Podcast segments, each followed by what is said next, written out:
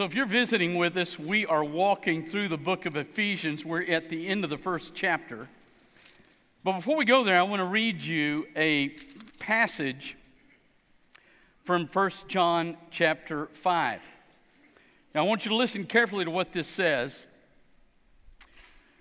It has to do with where we are in Ephesians. When, when you, uh, we, I've talked about this, first three chapters of Ephesians, about your position in Christ which was settled through God's approval of it, Jesus' accomplishment of it, and the Holy Spirit's applying of it. So that position is settled. Now, as he walks you past that, now he's walking through various benefits that you have because of the position you're in.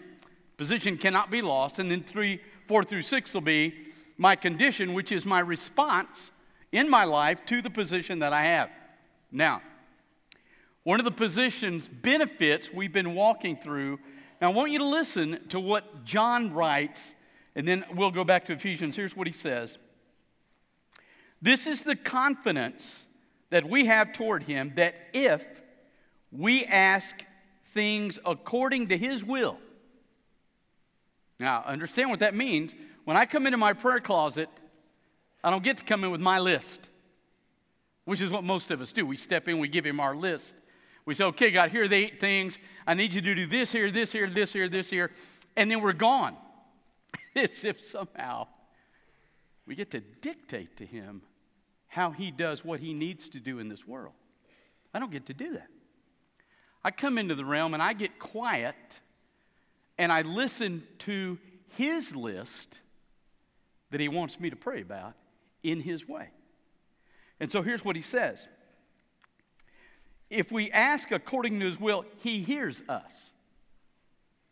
And if we know that he hears us, whatever we ask, we know that we have the requests which we have asked from him. In other words, prayer is always a yes answer. It's never a yes, no, wait, maybe. No, no, no, no, no. It's always a yes. If I pray his list in his way.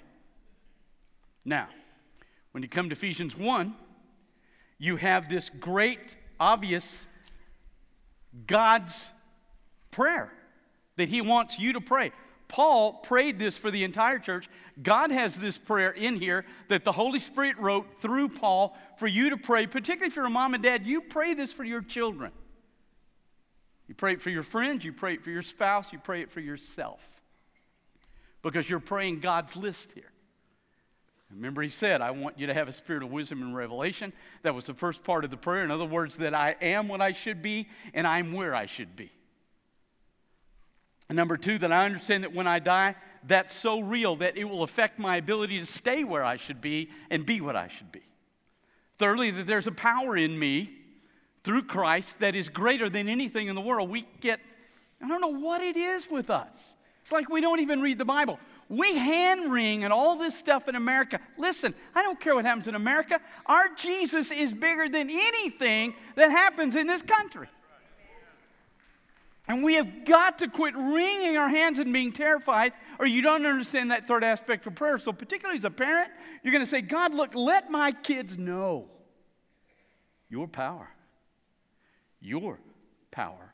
He uses the Greek word, the strength that comes from you is in us. Let them know that. And then the last thing he tells you to pray. He's going to be very precise here, okay? But the last thing he wants you to pray is that your children, your spouse, yourself, your friends, people in this church that are in your circle, now listen, that they will understand absolutely as best we can who Jesus really is. Now, listen. Look down at verse 20. He says, which he produced in Christ, raising when he raised him from the dead. He's talking about God's power, and he says it was demonstrated in Christ when he raised him from the dead. Now, we don't ever talk about the resurrection except Easter, when in fact it's the very basis of everything we know. He's the only person ever in this planet that went into the ground, came out of the ground and didn't go back in the ground. He's the only one.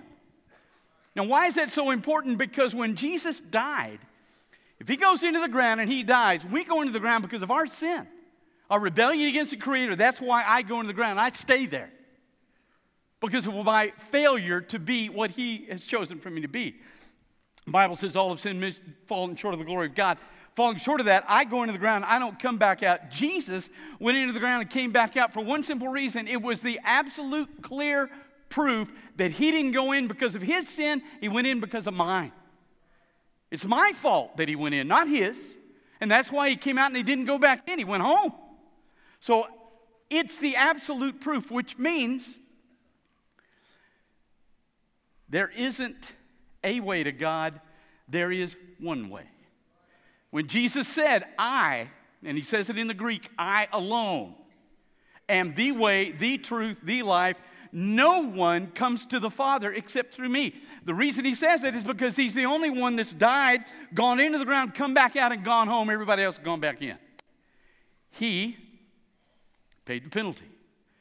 There isn't any other hope except Jesus. That's it. Now, you say, well, I come to Baptist church. Well, that ain't going to help you. You can sit in the garage all day, you're not going to turn into a car. You can sit in here all day, it's not going to turn you into a Christian. So when the Holy Spirit speaks to you about Jesus and you believe it, and then the Holy Spirit indwells you and you're forgiven, that's when everything's said. And that's the only hope we have. Now, He did that to open up a personal, experiential relationship with the Creator. That's what He did. It's not a group salvation, it's individual. And it's personal. And it's in your experience. You can actually, in your person, through Jesus Christ, experience the Father's presence in your life. That is why the resurrection is critical. It's the only way we have a shot. And it is to open us up to the Father. And He's it. So there isn't any other thing. I don't have any other message for you except Jesus. And the resurrection is the proof that it was my fault you went in, and it's the proof that my fault can be fixed. Now, here's the second thing. Look at what he says. And he says it in two ways which he performed in Christ when he raised from the dead, and he sat him in his right hand in the heavenlies, above all ruler, authority, power, lordship, and above every name being named, not only in this age, but in the age to come. And he put all things under his feet. Now, he says that twice. If I'm over something, it's under my feet. If it's under my feet, I'm over that thing. But he says that twice because he wants you to be absolutely certain Jesus is the ruler in the universe. He's on the right hand of God. Everything's under him, he's above everything. Not only in this age, but in the coming age. He's the eternal ruler. That is the end of the story. And says it both ways because we don't buy that.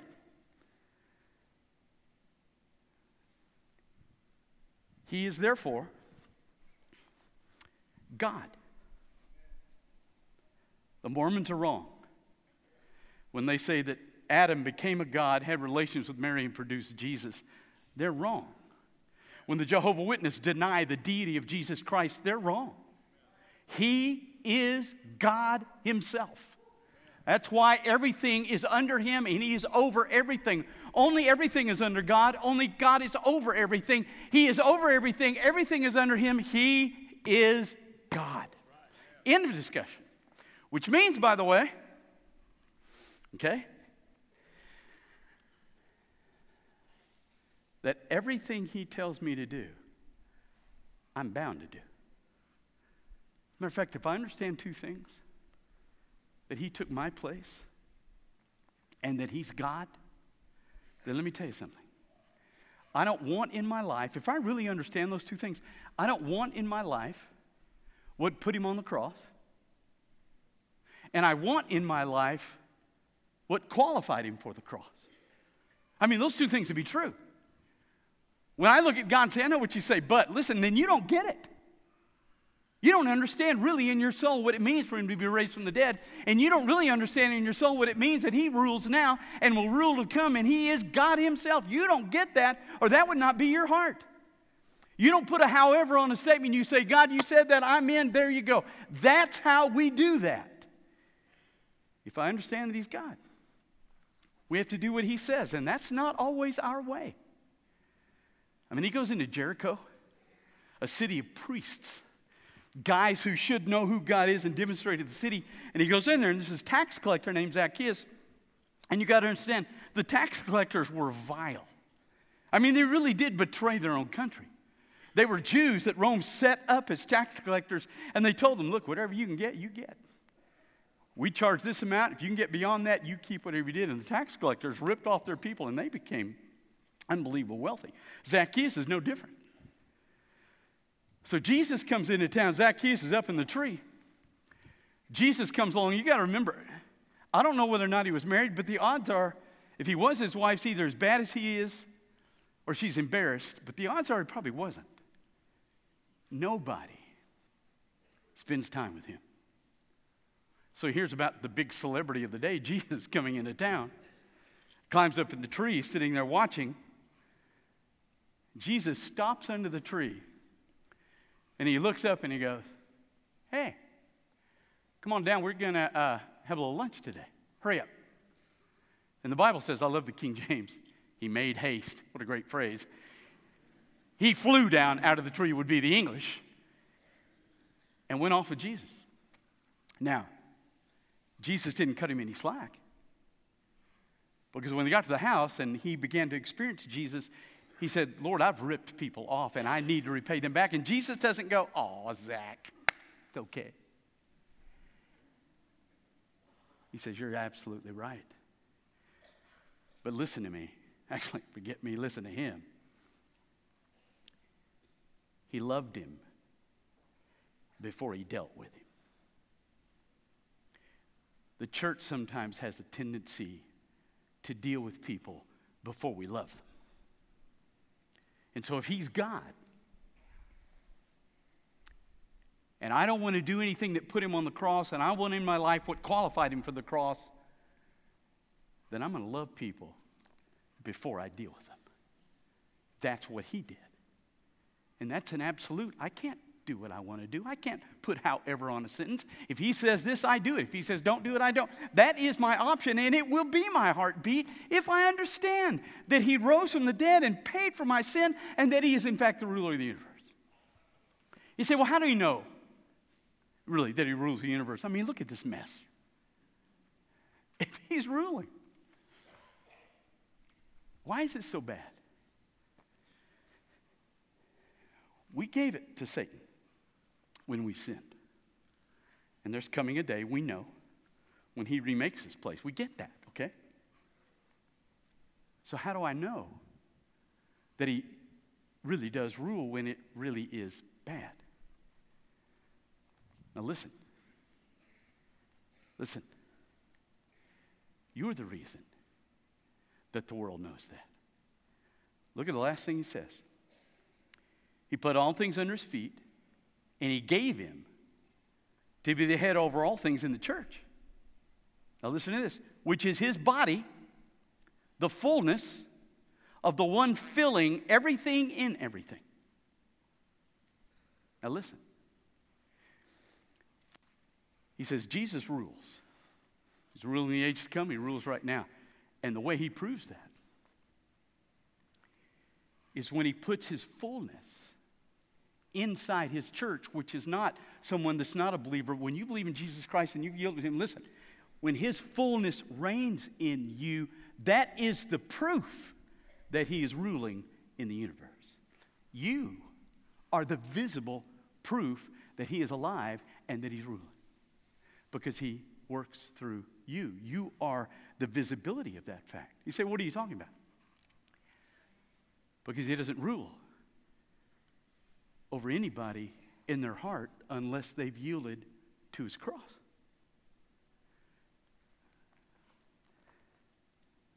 Listen to this. Because the question is going to be well, how does that prove anything when, We go through the same thing they do. We lose four year old children, we bury newborns. We go to the doctor and they say, Listen, I'm sorry, you have cancer. We have heart issues. We have all the same stuff they have. We have bankruptcies. We have lost businesses. We have broken homes. We have all the stuff they have.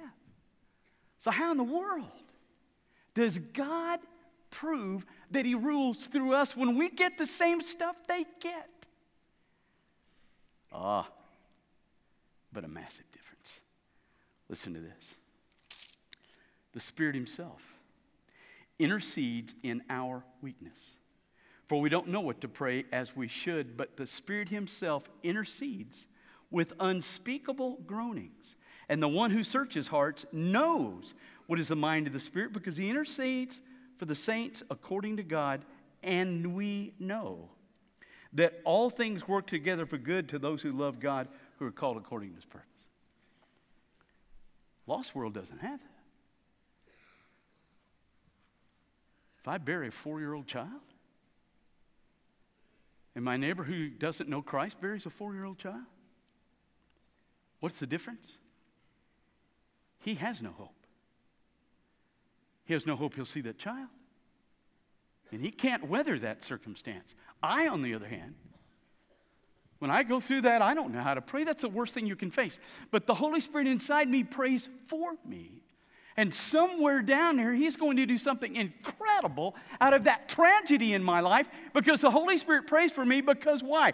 He rules in my life and He doesn't over here. And it's the visibility of that beauty and that fullness in my heart that shows off He does rule because He can even overcome the death of a four year old child in my life.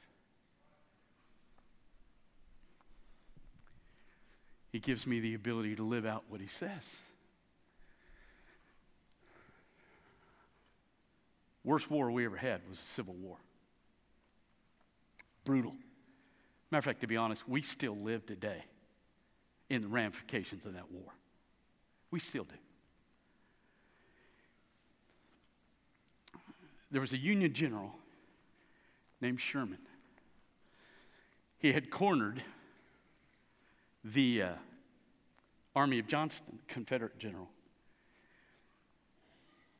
and had him surrender. Now, Lee, the main general for the Confederates, had surrendered to General Grant, the main general for the Union forces, earlier. And Grant had been very gracious to Lee and given him some good conditions for his surrender.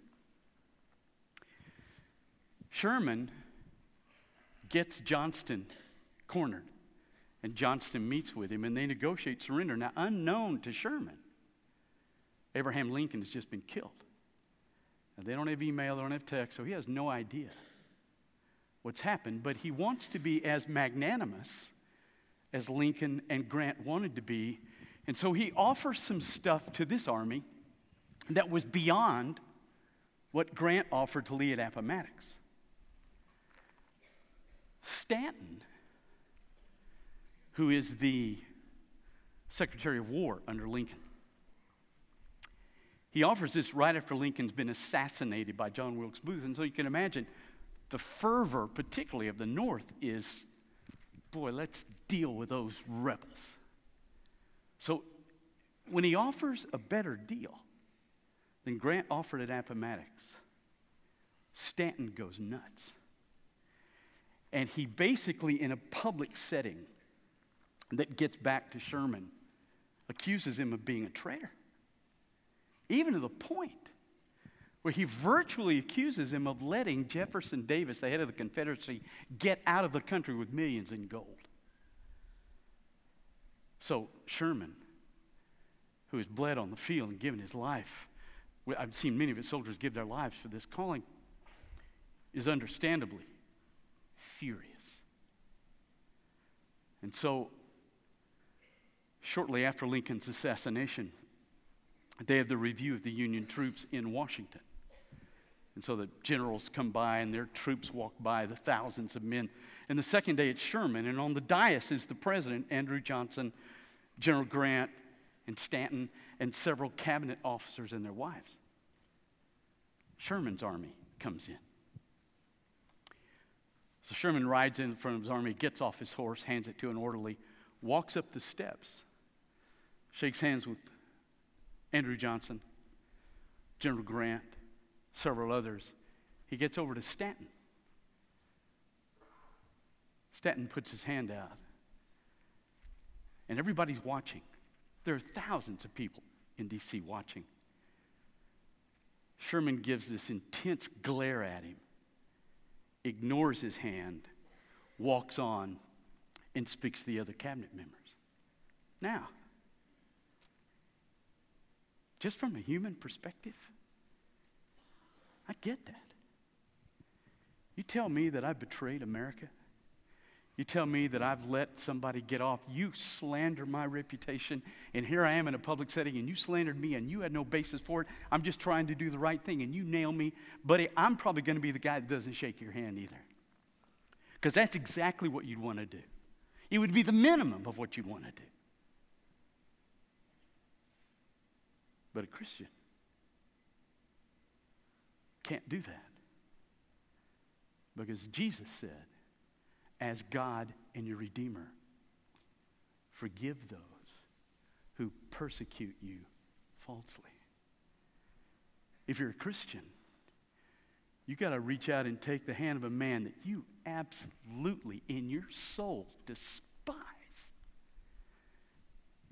When you do that, when the world sees you take the hand of someone who's absolutely lied and ripped you off, when you forgive them, you demonstrate that He is, in fact, in charge. Because they see it in your life, because nobody without Jesus could shake His hand. And you win at the end. You say, well, preacher, how do we prove that we win at the end? Nobody sees my spirit and soul leave my body. No but they will be at the funeral.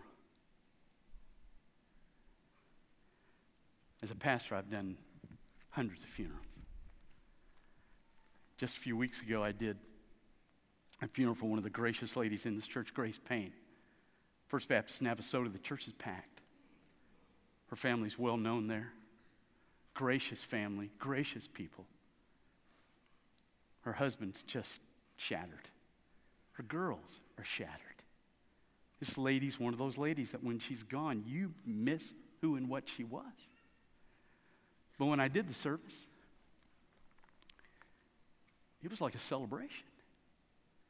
I mean, everybody missed her, everybody in the community loved her, but we were so absolutely sure of where she was. Because her life had demonstrated the fullness of God in a way that when we come to that service, we know where she is. And so it's immense celebration. And then I've done other funerals, which are diametrically the opposite emotionally. I remember I had a family in Midland. I'm sitting with them, we're discussing the funeral. And in the middle of it, the wife looks at me and goes, You know, my husband had come up out of the grave if he knew his funeral was in a church. So when we did the funeral, it was the opposite of what I had two or three weeks ago. It was dark, it was dank, it was dead. It's one of those times where you just can't wait to get out of the building. I may not see where spirit and soul go, but I can tell you at the service where they went. Because we do demonstrate his fullness.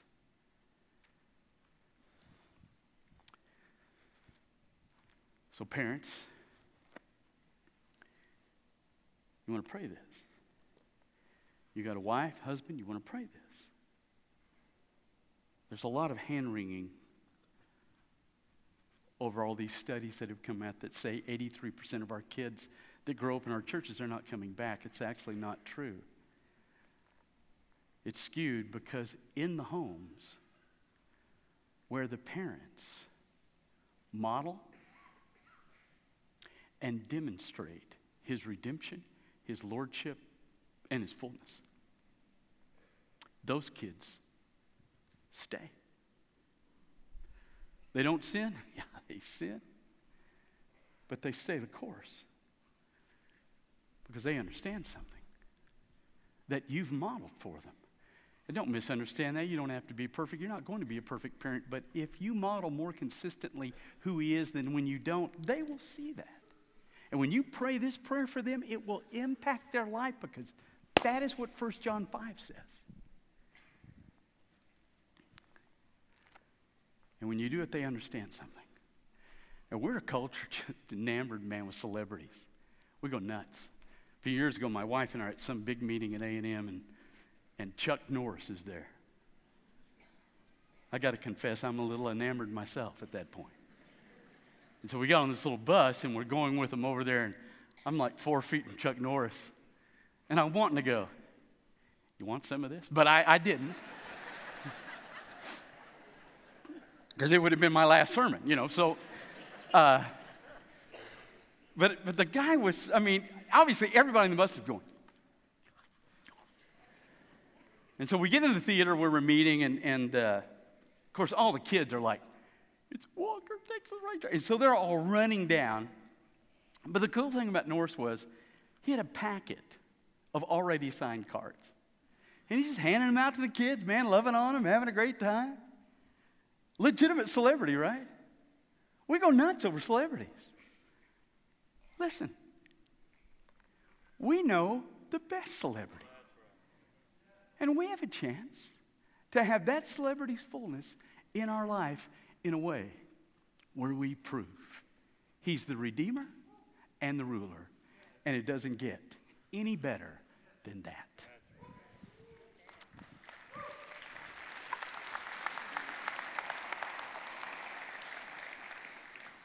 Let's pray. Father, you have so inordinately blessed us Thank you for the position you gave us and the incredible benefit out of that. Thank you for what you've done, what you're going to do, and honor this moment today. In Jesus Christ's name. With your heads bowed, eyes closed. If you're here today and you have not met this Jesus, man, this is a perfect time to do it. If you're here and God's calling you to be a part of this fellowship, we want you to yield to that. If you just need to come down here and kneel and pray, whatever the Spirit speaks to you about this morning, you come.